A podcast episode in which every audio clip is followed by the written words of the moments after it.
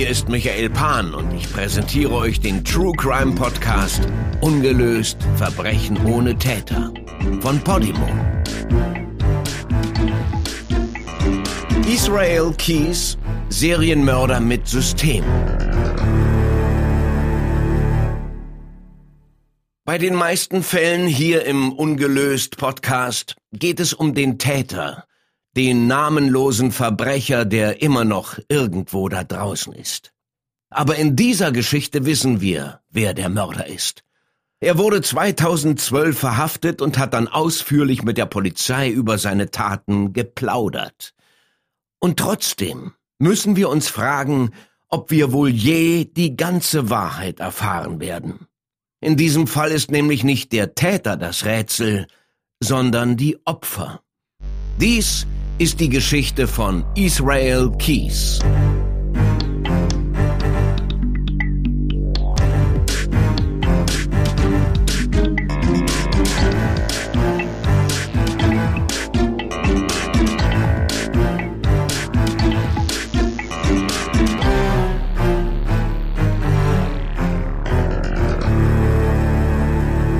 Israel Keys wird am 7. Januar 1978 in Richmond im Bundesstaat Utah geboren.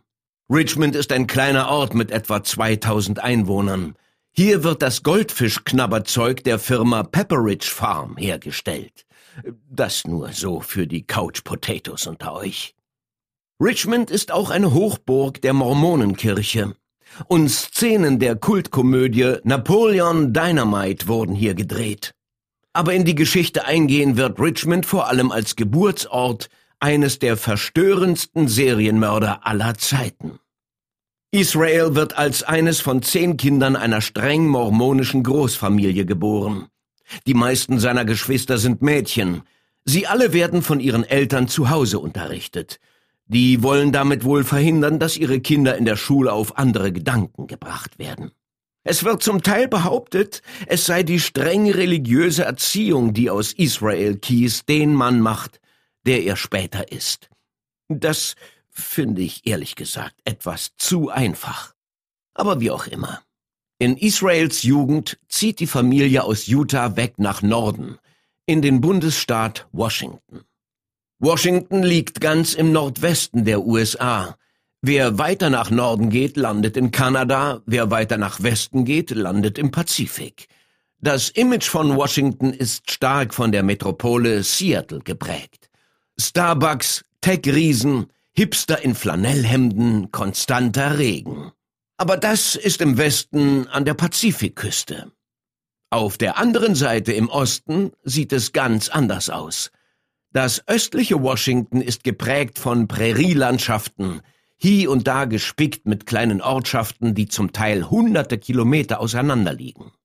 Denk an einen der Karl-May-Filme, dann hast du ungefähr eine Vorstellung. Auch wenn die natürlich in Kroatien gedreht wurden, aber das nur nebenbei. Zurück zum Bundesstaat Washington. Das Kaskadengebirge, das sich mitten durchzieht, hält den Regen und die Menschenmengen aus den Ballungszentren im Westen auf Distanz. Für die Familie Keys aus dem ländlichen Utah ist der Umzug jedenfalls kein besonderer Schock. Colville, die Kleinstadt, wo sich die zwölfköpfige Familie niederlässt, unterscheidet sich nicht besonders von Richmond. Kurz nach ihrem Umzug in die Umgebung von Colville beginnt die Familie eine Kirche zu besuchen, die als die Arche bekannt ist. Heute wird sie oft Our Place Fellowship genannt. Die Arche ist für ihr rassistisches Gedankengut berüchtigt, das sie irgendwie mit Anglo-Israelismus rechtfertigt, also der Idee, dass die britischen Inseln direkt von Menschen aus Israel bevölkert wurden. Viele ihrer Anhänger glauben ohne jede Ironie, dass die Nachkommen der Angelsachsen und nordischen Völker das auserwählte Volk Gottes sind. Man kann sich denken, welche Art von Leuten sowas anzieht, wie Honig die Bienen und wie die zu anderen Glaubensrichtungen oder Hautfarben stehen. Wie stark Israels Denkweise von Kirche und Religion geprägt wurden, lässt sich nicht sagen. Wir wissen auch nicht, wie stark die Familie in der Arche involviert war. Aber wir können annehmen, dass Israel Keys in einem Umfeld aufgewachsen ist, das fremden Völkergruppen gegenüber feindlich eingestellt ist und dass die ständige Nachricht, man gehöre zu einer auserwählten Rasse, einen jungen Mann auf ziemlich verkehrte Ideen bringen kann. Die Keys freunden sich mit ihren neuen Nachbarn in Colville an, der Kehoe-Familie. Auf den ersten Blick mag es wie eine ganz gewöhnliche Freundschaft aussehen, wie das unter Leuten in der Nachbarschaft ebenso zustande kommt. Aber im Nachhinein wissen wir, dass die Wahrheit viel dunkler aussieht. Chevy Kehoe ist etwa fünf Jahre älter als Israel. Als größerer Junge in der Nachbarschaft ist er vermutlich ein Vorbild. Chevy wächst zu einem rechtsextremen Serienstraftäter heran. Er sitzt zurzeit dreimal lebenslänglich in einem Hochsicherheitsgefängnis ab. Verurteilt wurde er wegen Entführung, Folter und Mord. Unter anderem. Seine Opfer waren ein Waffenhändler, dessen Ehefrau und ihre achtjährige Tochter. Sie wurden alle von ihm entführt, gefoltert und umgebracht. Anschließend entsorgte er ihre Leichen in einem Sumpf. Chevys kleiner Bruder Jane hat mit dem Dreifachmord nichts zu tun, aber er lässt sich in andere kriminelle Machenschaften seines Bruders verwickeln. Jane und Israel sind fast gleich alt. Höchstwahrscheinlich wachsen sie also zusammen auf. Als die Polizei Chevy Kehoe 1997 in Ohio stellt, ist sein kleiner Bruder Shane bei ihm. Anstatt sich zu ergeben, eröffnen die beiden das Feuer. Neben dem dreifachen Mord wird Chevy noch eine ganze Reihe von anderen Straftaten zur Last gelegt. Das reicht von einem Bombenanschlag im Rathaus von Spokane bis zum Anheuern eines Auftragskillers, um einen Nebenbuhler umbringen zu lassen. Er hat es ohne Zweifel verdient, für den Rest seines Lebens hinter Gittern zu bleiben. Sein kleiner Bruder Shane und sein Vater Kirby werden später in Arizona verhaftet, weil sie illegal Waffen und Munition gehortet haben. Ich will gar nicht wissen, was sie damit vorhatten. Ich glaube, langsam wird zumindest klar, dass die Arche keine normale Nachbarschaftskirche ist. Wahrscheinlich verallgemeinere ich hier ein bisschen, aber es ist trotzdem offensichtlich, in welch einer hasserfüllten Umgebung Israel Keys aufwächst.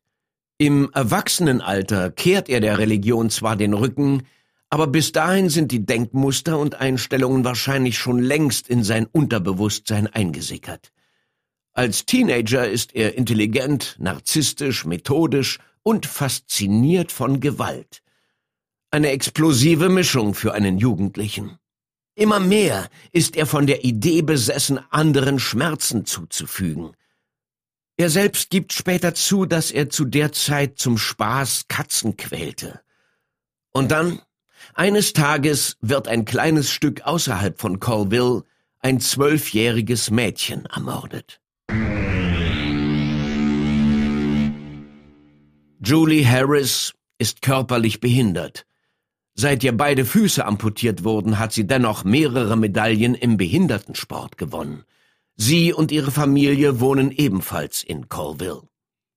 1996 verschwindet Julie Harris auf einmal spurlos. Viele glauben, sie sei wohl von zu Hause abgehauen. Das sagt zumindest der Freund ihrer Mutter. Später werden ihre Beinprothesen in der Nähe eines Flussbetts gefunden. Ab da wird ihr Verschwinden als potenzieller Mord behandelt. Der Freund der Mutter ist von Anfang an der Hauptverdächtige.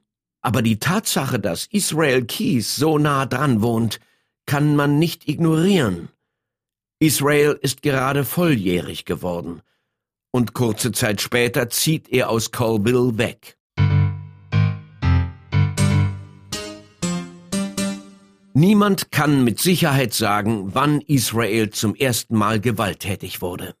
Es lässt sich aber beweisen, dass er Serienmörder verehrte. Nach seinen eigenen Angaben ist sein Vorbild der berüchtigte Killer Ted Bundy. Er bewundert Bundys unbeugsamen Willen zu töten und anderen Schmerzen zuzufügen. Wann genau diese unheilvolle Faszination anfängt, ist unklar. Sicher ist aber, dass Israel Keys eigene Vorgehensweise von seinem großen Idol inspiriert ist. Im Alter von 17 Jahren zieht Israel für eine kurze Weile nach Osten.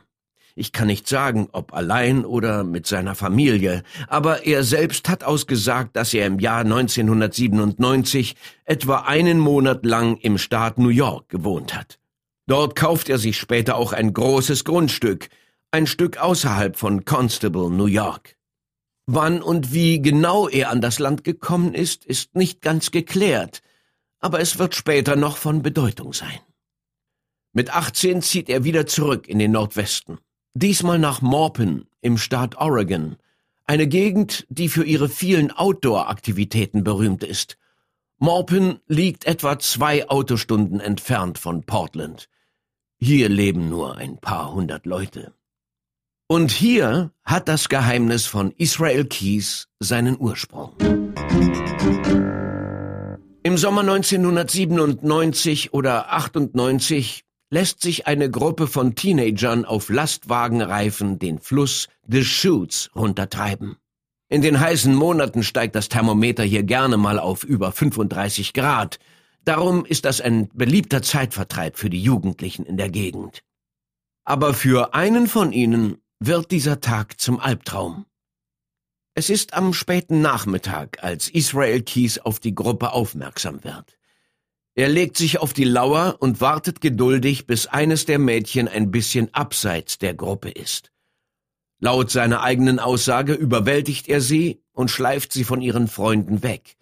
Er vergewaltigt sie, dann lässt er sie laufen und macht sich davon. Die Identität des Opfers ist unbekannt. Sie meldet sich nie bei der Polizei.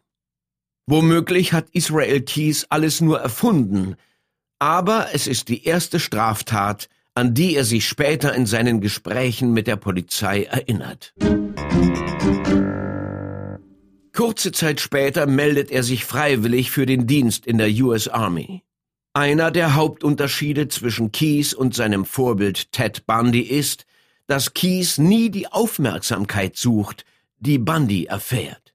Bei Serienmördern ist öffentliches Aufsehen oft ein großer Teil der Motivation. Aber Kies scheut das Rampenlicht. Er will auf keine Weise mit den Verbrechen in Verbindung gebracht werden, die er begangen hat. Laut seiner Aussage begeht er während seines Militärdienstes keine Straftaten. Er gibt zu, dass er nach seiner Entlassung 2001 mehrmals zugeschlagen hat. Aber während seiner Zeit bei der Army hätte er nichts verbrochen. Als frisch gebackener Zivilist zieht Israel Keys 2001 nach Nia Bay, ein kleines Fischerdorf im nordwestlichen Zipfel des Staats Washington. Hier verläuft eine Meerenge, die Straße von Georgia. Auf der einen Seite ist das amerikanische Festland, da liegt Nia Bay, auf der anderen Seite ist Vancouver Island, was bereits zu Kanada gehört.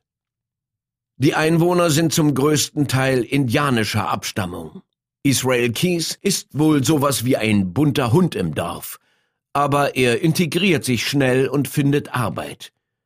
Er arbeitet für den Makar-Stamm als Landschaftsgärtner, Bauarbeiter und überall sonst, wo man einen Handlanger braucht. Seine Mitbürger können sich nicht erinnern, dass Kies jemals negativ aufgefallen wäre. Er ist ein ganz normales Mitglied der Gemeinschaft. Auf ihn kann man sich verlassen, wenn irgendwas repariert werden muss. Die Leute mögen ihn auch für seinen Humor. Kurz nachdem Israel nach Nia Bay gezogen ist, hat er eine Freundin und wenig später eine Tochter. Die Vaterschaft scheint ihn nicht davon abgebracht zu haben, abscheuliche Verbrechen zu begehen aber anscheinend hat es ihn zumindest davon abgehalten, Kinder ins Visier zu nehmen. In seinen Aussagen erwähnt er mehrmals, dass er immer darauf geachtet hat, dass keine Kinder da waren, wenn er sich seine Opfer aussuchte. Er befolgt also tatsächlich sowas wie einen Verhaltenskodex, so krank der auch sein mag. Den ersten Mord begeht Kies zwischen Juli und Oktober 2001. Weder der Tatort noch die Identität des Opfers sind bekannt. Aber das FBI geht davon aus, dass seine Mordserie irgendwann zu der Zeit anfängt. Er gibt auch zu, in der zweiten Jahreshälfte 2001 noch eine zweite Person umgebracht zu haben. Aber was in den Jahren danach geschieht, ist ein totales Rätsel. Nicht nur für die Menschen, die ihm nahestehen, auch die Ermittler des FBI haben Monate oder sogar Jahre damit verbracht, seinen Spuren nachzugehen. Schließlich mausert sich Kies irgendwie, irgendwo, irgendwann vom gemeinen Verbrecher zum Serienkiller. Bislang hat er spontane, ungeplante Verbrechen begangen, aber jetzt kristallisiert sich bereits ein überlegtes, taktisches Vorgehen heraus, das er im Laufe der Jahre immer weiter perfektioniert. Keys sagt, zwischen 2001 und 2005 hätte er im Staat Washington zwei Leute umgebracht, aber er weigert sich, weitere Details preiszugeben. Es könnte ein verheiratetes Paar gewesen sein oder zwei Jugendliche, vielleicht zwei Freunde oder Geschwister. Keys weigert sich oft mehr zu sagen, als dass er gemordet hat. Die Ermittler sind sich nicht einmal sicher, ob seine Opfer auch aus dem Staat Washington kamen oder ob er sie entführt und hierher gebracht hat. Es gibt überhaupt keine Beweise dafür, dass Kies in diesen vier Jahren tatsächlich zwei Menschen umgebracht hat. Wir haben nur sein Wort darauf. In den Verhören mit der Polizei spielt er darauf an, dass die beiden irgendwo in einem Tal vergraben sind. Er erzählt, dass er seine Opfer am liebsten zu sich kommen lässt. Er wartet in öffentlichen Parks, auf Campingplätzen oder Wanderwegen. Orte, wo jemand auf unzählige Arten verschwinden könnte. War dieses Paar jemand, auf den er es gezielt abgesehen hatte? Oder waren es einfach zwei Naturfreunde, die zur falschen Zeit am falschen Ort waren? Wir werden es wohl nie erfahren. In den Jahren 2005 und 2006 fährt Keys mit seiner Mordserie fort. Er begeht zwei Morde, die völlig unabhängig voneinander sind. Wieder gibt es keine Hinweise auf die Identität der Opfer oder darauf, wie er sie ausgesucht hat. Alles, was die Ermittler in der Hand haben, ist Keys eigene Aussage. Gut möglich, dass es noch weitere Opfer gibt, von denen nie jemand erfahren wird. Keys erzählt, dass er am liebsten im Sommer und im Herbst auf die Jagd ging. In diesen Jahreszeiten ist der Staat Washington voller Touristen. Die Leichen der beiden Opfer von 2005 und 2006 hätte er mit seinem Boot entsorgt. Er verrät auch den Ort, wo er eine der beiden Leichen versenkt hat. Im Crescent Lake, etwa eine Stunde Autofahrt von seinem Haus in Near Bay entfernt. Er macht Anspielungen darauf, dass sie ganz unten am Grunde des Sees liegt, in Dutzenden Metern Tiefe. Aber bis heute wurden im Crescent Lake keine Leichen gefunden. Bedeutet das, dass er gelogen hat? Das passt allerdings schlecht zu ihm, denn er scheint nicht die Sorte Mörder zu sein, der nur auf Aufmerksamkeit aus ist. Es ist viel wahrscheinlicher, dass er nur von der Spitze des Eisbergs erzählt, und dass es noch unzählige weitere Fälle gibt, von denen wir nichts wissen. Schließlich fängt er 2006 erst so richtig an. Im März 2007 zieht Israel Keys wieder um. Ich weiß nicht, was ihn aus Near Bay vertreibt, wo er sich anscheinend gut eingelebt hat, aber er packt seine Sachen und fährt nach Norden, in Richtung Alaska. Unterwegs legt er entlang des Highways, der quer durch Kanada und hoch nach Alaska führt, mehrmals einen Halt ein. Wir wissen, dass er in den Provinzen British Columbia und Yukon seine Reise unterbricht. Keys ist die Sorte Mörder, der keine Gelegenheit auslässt. Könnte also gut sein, dass es auch hier Opfer gegeben hat oder dass er die Ortschaften zumindest ausgekundschaftet hat. Etwa eine Woche später, am 9. März 2007, erreicht er schließlich Anchorage, Alaska. Und er richtet sich sein neues Zuhause im nördlichsten Staat der USA ein. Er macht sich seine Fähigkeiten als Handwerker zunutze, um Geld zu verdienen und sich in die Bevölkerung zu integrieren. Er gründet sogar seine eigene Firma, Keys Construction. Israel Keys ist ein akribischer Planer. Er durfte seine Taten lange im Voraus geplant haben. Es ist wohl Teil der Faszination für ihn, sich alles im Detail vorzustellen, bevor es wirklich passiert. Dazu sucht er sich scheinbar zufällig ein Opfer aus. Es vergehen Monate, manchmal sogar Jahre, bevor er zuschlägt. Im Oktober und November 2008 reist er von Alaska aus nach Süden, unter anderem in die Staaten North Dakota, Arizona und Washington. Wo genau er hinfährt, ist unbekannt. Was er vorhat, ebenfalls. Wir wissen bloß ein paar Einzelheiten. Zum Beispiel, dass er am 31. Oktober 2008 in Seattle einen Wagen mietet, einen Chrysler PT Cruiser. Dann verliert sich seine Spur, bis er drei Tage später am 2. November vom Flughafen Seattle-Tacoma nach Boston fliegt. Dort bleibt er drei Tage. Es sind die einzigen Eckpunkte. Der Rest dazwischen ist ein großes schwarzes Loch. Seine Reise an die Ostküste könnte womöglich ein Test sein für etwas, das später als seine Mordkits bekannt wird. In diesen Bausätzen hat er Waffen, Geld, Werkzeuge und anderes Material, das er dazu braucht, seine Opfer umzubringen und ihre Leichen zu entsorgen. Die Zutaten für seine Kits kauft er im ganzen Land zusammen, um nicht an einem Ort zu viel Aufmerksamkeit zu erregen. Wenn er alles zusammen hat, packt er die Sachen ein und vergräbt das Kit an einem Ort, den er sich genau einprägt. Wenn es Zeit ist für seinen nächsten Mord, braucht er es bloß auszugraben. Könnte also sein, dass das der Grund ist für seine Reise. Auf jeden Fall steigt er am 5. November wieder in ein Flugzeug und fliegt zurück nach Hause, nach Anchorage.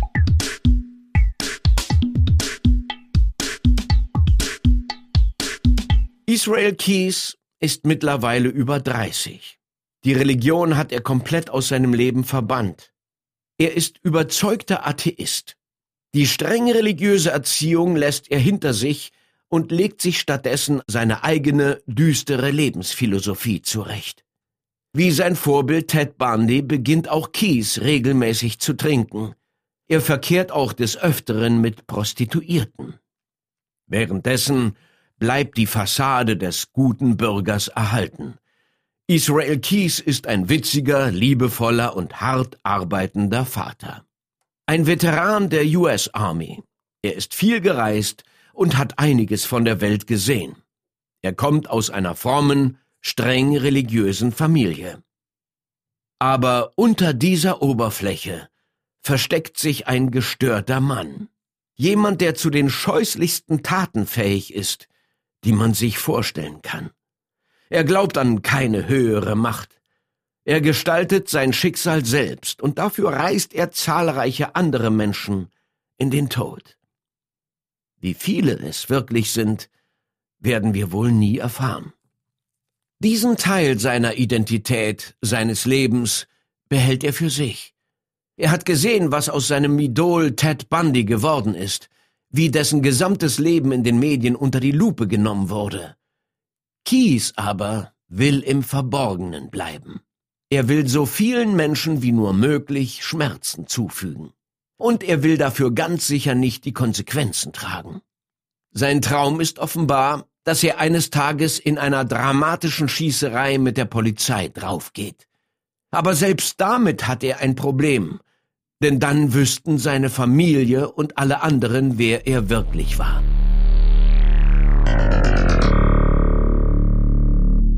Deborah Feldman kommt aus New Jersey. Sie ist Ende 40, drogenabhängig und verzweifelt. Sie nimmt Koks, Heroin, was gerade so erhältlich ist. Und trotz der Bemühungen ihres Sohnes Matthew schafft sie es nicht, ihre Sucht in den Griff zu kriegen. Bei ihrer letzten Begegnung verlangt Deborah angeblich, dass Matthew ihr die ganzen 400 Dollar gibt, die er gerade von seinem Fastfood-Job ausbezahlt bekommen hat. Sie sagt, sie würde ihn umbringen, wenn er ihr den Scheck nicht gibt. Er gibt nicht nach. Stattdessen hält er ihr ein Messer hin und fordert sie auf, ihren Worten Taten folgen zu lassen. Deborah legt das Messer weg und nimmt ihre Drohung zurück. Stattdessen bricht sie in Tränen aus und schluchzt, dass sie das Geld braucht, um ihre Miete zu bezahlen. sonst würde sie aus ihrer Wohnung rausgeschmissen. Da wird Matthew schließlich weich und gibt ihr seinen ganzen Lohn. Hinterher sagt er, Dafür ist Familie da. Nur wenige Tage später wird Deborah Feldman als vermisst gemeldet. Nach einem Leben voller Geldsorgen, Drogen und Alkoholsucht ist es für viele Leute keine besonders große Überraschung, dass sie auf einmal weg ist. Wahrscheinlich, denken sie sich, ist sie einfach vor ihren Problemen weggerannt. Ihr Schicksal bleibt bis heute unbekannt. Nur ihr Sohn Matthew hält die Erinnerung an Deborah am Leben. Die Polizei nimmt nicht ohne Grund an, dass Keys etwas mit dem Verschwinden von Deborah Feldman zu tun hat. Denn Israel Keys erzählt dem FBI, dass er in New Jersey eine Frau entführt und sie in den Staat New York gebracht hat, wo er sie umbrachte und ihre Leiche vergrub. Falls du dich noch daran erinnerst, im Staat New York, genauer gesagt in Constable, hat Israel Keys ein Grundstück gekauft. Könnte also sein, dass er sich dort der Leiche entledigt hat. Bei einem Verhör werden ihm eine Reihe von Fotos vermisster Personen vorgelegt, die alle in Gegenden verschwunden sind, wo sich Keys aufgehalten hat. Die Beamten hoffen, den Angehörigen zumindest Gewissheit verschaffen zu können. Bei den meisten der Bilder schüttelt Israel nur den Kopf. Aber als er das Foto von Deborah Feldman sieht, hält er inne. Was er als nächstes sagt, ist der einzige Hinweis, den Polizei und Angehörige je erhalten. Ich bin noch nicht bereit, über sie zu reden. Dann schweigt er für immer darüber.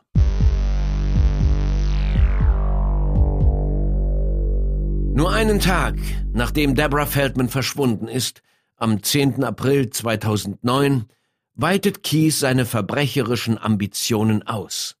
Mit einer silbernen Pistole, falschem Schnurrbart, Sonnenbrille und einer Kapuzenjacke betritt er eine Bank in Tupper Lake, New York und verlangt Geld. Dann macht er sich davon. Wie viel Geld er dabei erbeutet, ist unklar. Und obwohl ein Bild der Überwachungskamera in Nachrichtensendern ausgestrahlt wird und alle Straßen von und nach Tupper Lake abgesperrt werden, wird der Räuber nicht gefasst. Keys kommt nicht aus der Gegend, also hat ihn niemand erkannt. Auf den Bildern ist sein Gesicht nicht zu sehen. Nach seinem Überfall versteckt er sich eine Weile lang auf einem Campingplatz, bis genug Gras über die Sache gewachsen ist, so dass er aus der Stadt fliehen kann. Später finden die Ermittler heraus, dass das nur einer von einer ganzen Reihe von Überfällen war, mit denen Kies seine konstanten Reisen quer durch die Vereinigten Staaten finanzierte. Darüber, wie er es zurück nach Anchorage schafft, ist nichts bekannt. Aber es ist wahrscheinlich, dass er den ganzen Weg im Auto fährt und überall bar bezahlt, damit er keine Spuren hinterlässt. Es ist das erste Mal, dass er auf diese Art unterwegs ist, aber später macht er sich das zur Gewohnheit. Zurück in Alaska kann Keys nicht lange stillhalten. Am 9. Juli 2010 fliegt er von Anchorage nach Sacramento in Kalifornien. Von dort reist er weiter nach Auburn, wo er einen schwarzen Ford Focus mietet. In den nächsten paar Tagen fährt er damit etwa 450 Kilometer weit. Was genau er in Kalifornien treibt, bleibt wieder mal ein Rätsel. Aber es ist gut möglich, dass er irgendwo eines seiner Mordkits vergräbt oder vielleicht sogar einen Mord verübt, bevor er wieder die Heimreise antritt. Im Frühling 2011 besucht Keys einen Park in Point Woronzow in der Nähe seines Hauses in Anchorage. Er trägt ein Gewehr bei sich und hat vor, damit auf ein Paar zu schießen, das er auf einem Parkplatz entdeckt hat. Aber dann erscheint ein Polizist auf dem Parkplatz. Und Keys richtet das Visier stattdessen auf ihn. Aber als er noch einen zweiten Beamten entdeckt, lässt er es lieber bleiben. Er verzieht sich, ohne dass die Leute auf dem Parkplatz bemerkt haben, wie knapp sie gerade dem Tod entgangen sind. Nur ein paar Wochen später liegt er bei einem Aussichtspunkt in der Gegend auf der Lauer und wartet auf eine Gelegenheit. Ganz in der Nähe hat er eines seiner Mordkits vergraben. Darin sind mehrere Flaschen Reinigungsmittel und eine Schaufel. Aber auch diesmal geht er leer aus. Die Tatsache, dass er keine Risiken eingeht und es lieber bleiben lässt, wenn ihm die Situation nicht ganz perfekt erscheint, ist Beweis für seine kaltblütige, überlegte Vorgehensweise. Er weiß ganz genau, dass es irgendwann wieder klappen wird.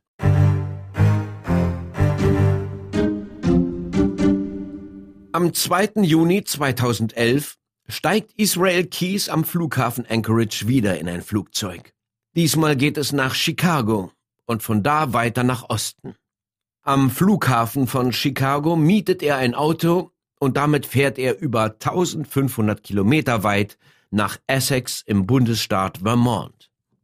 Während der Fahrt nimmt er die Batterie aus seinem Handy, damit ihn niemand aufspüren kann. Bei Tankstellen und Supermärkten bezahlt er immer mit Bargeld, das er mit seinem Handwerkergeschäft in Anchorage und wahrscheinlich auch mit seinen Banküberfällen, nun ja, verdient hat. Schon Jahre zuvor hat Kies bei einem seiner Trips nach Osten ein Mordkit in einem Waldstück in der Nähe eines Wohnhauses vergraben. Das Haus gehört Bill und Lorraine Correa, einem älteren Paar, das jeder in der Nachbarschaft kennt und mag. Bill und Lorraine wohnen schon seit Jahren in der Gegend und arbeiten seit über 20 Jahren in ihren Jobs. Es ist der Morgen des 9. Juni 2011, als beide nicht bei der Arbeit erscheinen. Sofort machen sich die Leute Sorgen. In der vergangenen Nacht ist Keys in ihr Haus eingebrochen und hat die beiden überrascht. Zuerst fesselte er sie, dann verfrachtete er sie in sein Auto. Anschließend fuhr er das verängstigte Paar zu einem verlassenen Haus in der Nähe. Dort schloss er Bill im Keller ein. Er blieb alleine mit Lorraine. Er missbrauchte und folterte sie. Währenddessen kämpfte sich Bill im Keller frei und kam seiner Frau zu Hilfe. Aber Keys war darauf vorbereitet und hatte in sein Mordkit auch eine Schusswaffe eingepackt. Er erschoss Bill. Danach erwürgte er Lorraine. Die Leichen der beiden brachte er in den Keller und packte sie in Müllsäcke. Dann goss er Abflussreiniger über sie, um die Verwesung zu beschleunigen. Es sollte so wenig wie möglich von seinen Opfern übrig sein, wenn sie entdeckt würden. Zum Schluss bedeckte er die Leichen mit so viel Schutt und Trümmern, wie er finden konnte. Dann verließ er das Haus. Und sein Plan geht auf. Die Leichen von Bill und Lorraine Correa werden nie gefunden.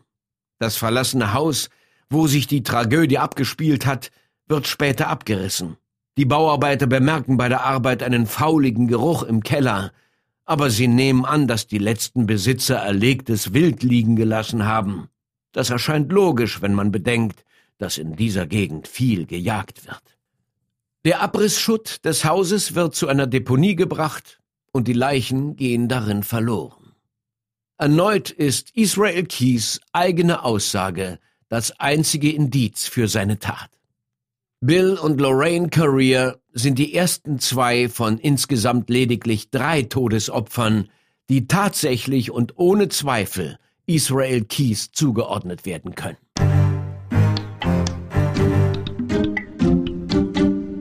Nachdem er mit seiner Bluttat wieder ungeschoren davongekommen ist, fühlt er sich langsam unantastbar. Und weniger als ein Jahr später begeht Israel Keys seine größte Schandtat. Vielleicht ist ihm sein Erfolg zu Kopf gestiegen, denn diesmal schlägt er in seinem eigenen Umfeld zu.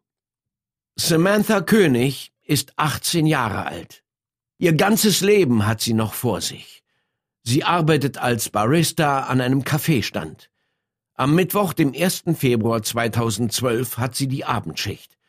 Es ist kalt, auf der Straße liegt Schnee. Samantha ist allein am Stand. Es ist nicht allzu viel los. Auf Aufnahmen der Überwachungskamera ist zu sehen, wie sie sich mit Putzen und Aufräumen beschäftigt, während sie auf Kundschaft wartet. Dann tritt ein Mann in einer Skimaske an den Stand und bestellt einen Kaffee. Samantha dreht sich der Maschine zu, aber als sie ihm den Becher entgegenstreckt, hält er ihr eine Pistole ins Gesicht. Er befiehlt ihr, ihm das Geld aus der Kasse zu geben. Dann geht er zu ihr hinter den Tresen. Er fesselt ihr die Hände und führt sie ab.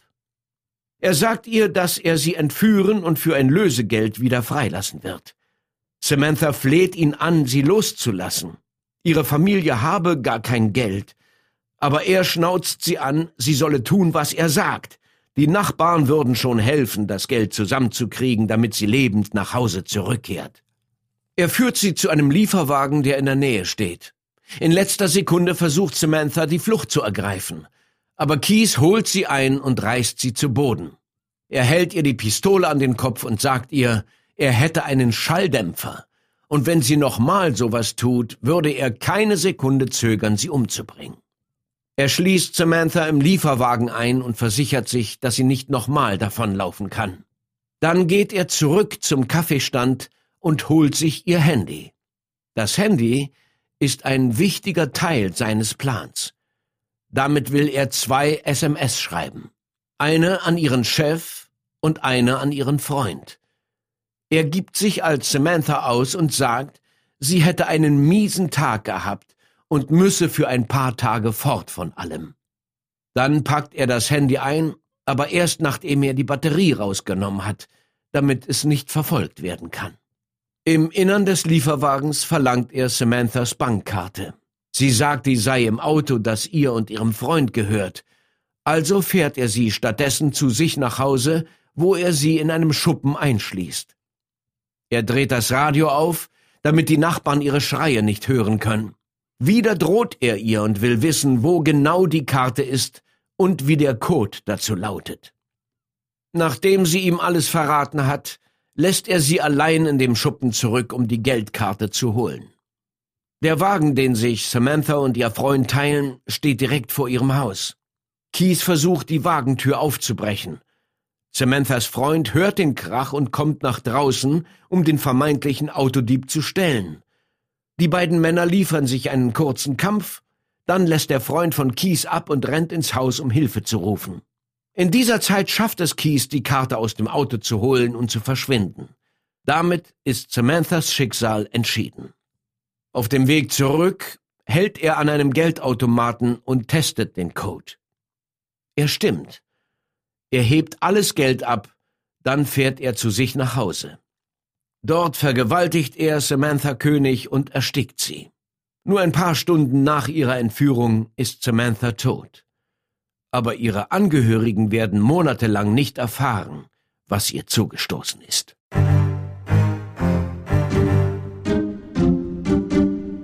Am nächsten Morgen, dem 2. Februar 2012, macht sich Israel Keys nach New Orleans davon. Samanthas Leiche lässt er in seinem Schuppen zurück. Er ist sich sicher, dass niemand nachschauen wird, bis er zurückkommt. In New Orleans besteigt Keys ein Kreuzfahrtschiff, auf dem er für ein paar Wochen aus den USA rauskommt. Anscheinend gönnt er sich öfters solche Reisen. Mit dem Geld, das er seinen Opfern gestohlen hat, finanziert er sich einen Urlaub, bis die größte Aufregung über seine Tat verflogen ist und er wieder sicher sein Unwesen treiben kann. Während Keys auf Kreuzfahrt ist, werden Samanthas Freunde und Familie immer verzweifelter. Bis auf die beiden SMS-Nachrichten haben sie nichts von ihr gehört, aber der Betreiber des Kaffeestandes hat die Aufnahmen gesehen, auf denen Samantha überfallen und entführt wird. Es dauert bis zum 17. Februar, bis es Neuigkeiten gibt. Samanthas Freund erhält am 17. Februar eine SMS von ihrer Nummer. Darin steht, in einem Park in der Nähe finde er eine Lösegeldforderung. Er verständigt die Polizei. Die findet die Forderung tatsächlich an einem Anschlagbrett, versteckt unter einem Flyer für einen vermissten Hund. Für Samanthas sichere Rückkehr werden 30.000 Dollar verlangt. Auf der gegenüberliegenden Seite ist ein Foto von Samantha, nur ein oder zwei Tage alt. Darauf sieht es aus, als wäre sie noch am Leben, aber in Wahrheit ist auf dem Bild ihre Leiche zu sehen. Keys hat ihr die Augenlider festgenäht, damit es aussieht, als hätte sie die Augen offen. Dann hat er ihre Leiche so platziert, dass sie direkt in die Kamera starrt. Und schließlich hat er eine Tageszeitung ins Bild gehalten und abgedrückt. Samanthas Vater, James König, fleht seine Nachbarn an, Geld für seine Tochter zu spenden. Er kann nicht ahnen, was wirklich passiert ist. Und die Leute halten zusammen, um ihren Mitbürgern aus der Klemme zu helfen. Sie spenden Geld direkt auf Samanthas Konto.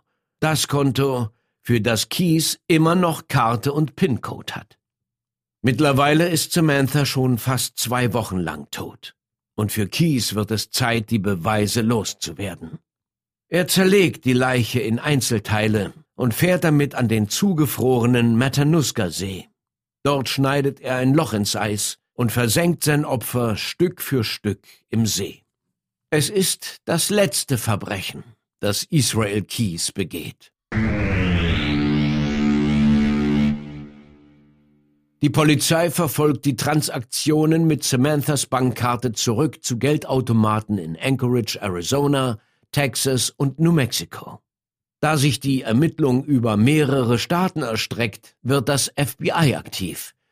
Zusammen mit lokalen Polizeibehörden kann die Bundespolizei rasch ermitteln, dass der Mann, der das Geld abgehoben hat, einen weißen Ford Focus fährt. Eine Streife der Highway-Polizei von Texas bemerkt schließlich den Wagen, dessen Kennzeichen zur Fahndung ausgeschrieben ist, und sie stellt den Fahrer. Die Beamten haben keine Ahnung, dass sie gerade einen der übelsten Serienmörder der jüngeren Geschichte festgenommen haben. Aber sie finden Samantha Königs Handy in seinem Kofferraum und ihre Bankkarte in seiner Brieftasche. Die Behörden haben den Mörder von Samantha König in Gewahrsam. Für sie ist der Mord aber immer noch ein Einzelfall.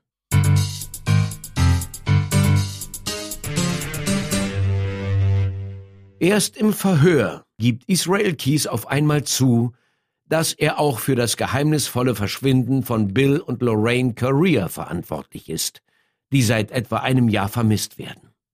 Während seiner Haft gesteht er noch eine ganze Reihe von weiteren Verbrechen. Darunter eine Brandstiftung in Texas am 16. Februar 2012, nur einen Tag bevor er nach Anchorage zurückkehrte und die Lösegeldforderung für Samantha abschickte. Er gesteht auch mehrere Banküberfälle in Texas und in New York, für die er überhaupt nicht verdächtigt wurde. Insgesamt gesteht er acht Morde. Aber es wird allgemein angenommen, dass die echte Zahl um einiges höher liegt. Wenn man annimmt, dass er bei jedem seiner verrückten Trips quer durch Amerika und die halbe Welt einen oder mehrere Morde begangen hat, dann steigt die Zahl in eine erschreckende Höhe. Er deutet auch an, dass die Polizei eines seiner Opfer bereits gefunden habe, den Tod aber als Unfall abgetan hat. Genauere Einzelheiten verrät er nicht. Die Polizisten vermuten, dass er nach einem seiner Morde das Haus in Brand gesteckt hat, so dass die Leiche mitsamt allen Spuren verbrannte und die Polizei von einem einfachen Hausbrand ausging. Wo sich das aber genau ereignet hat und wer das Opfer war, bleibt ein Rätsel. Kies erzählt, er hätte seine Mordkits im ganzen Land vergraben. Bis heute sind nur ein paar davon gefunden worden. Die allermeisten bleiben wohl für immer irgendwo verscharrt. Nach einer monatelangen, landesweiten Ermittlung sind nur spärliche Informationen ans Licht gekommen. Am 2. Dezember 2012, nur wenige Monate nachdem er für den Mord an Samantha König verhaftet wurde, schlitzt sich Israel Keys mit einer Rasierklinge die Pulsadern auf und erhängt sich mit seinem Bettlaken. Die Geheimnisse über alle Menschen, die er auf dem Gewissen hat, nimmt er mit ins Grab.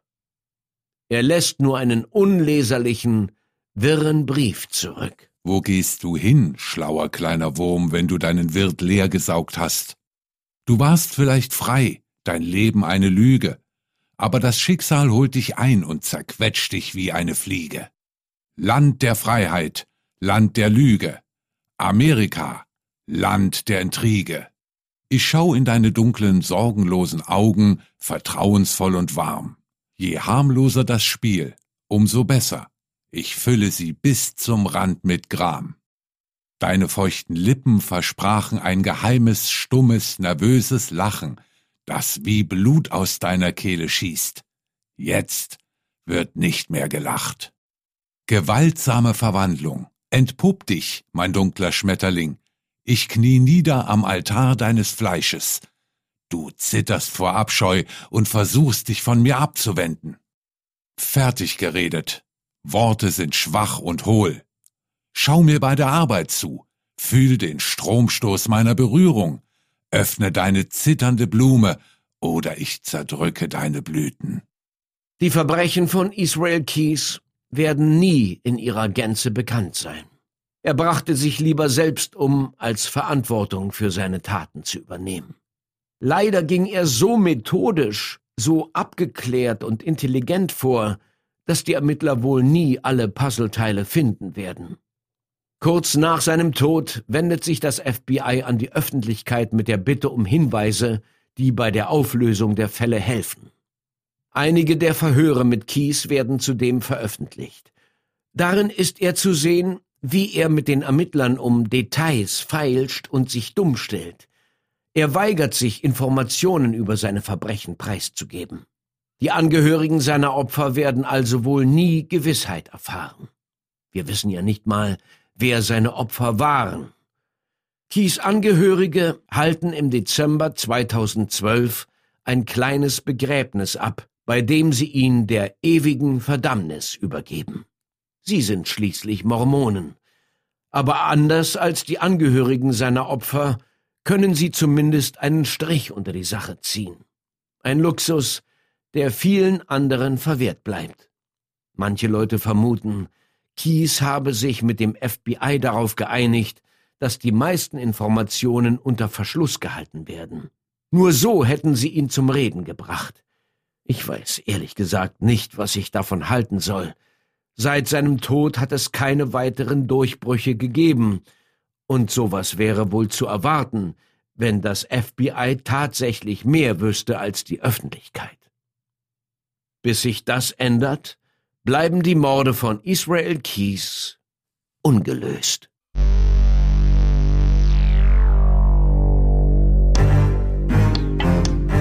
Ungelöst ist die deutsche Version von Unresolved, einem amerikanischen Podcast von Michel. An dieser Stelle ein dickes Dankeschön an Michel für die Mühe und Arbeit, die du in die Recherche dieser Fälle gesteckt hast.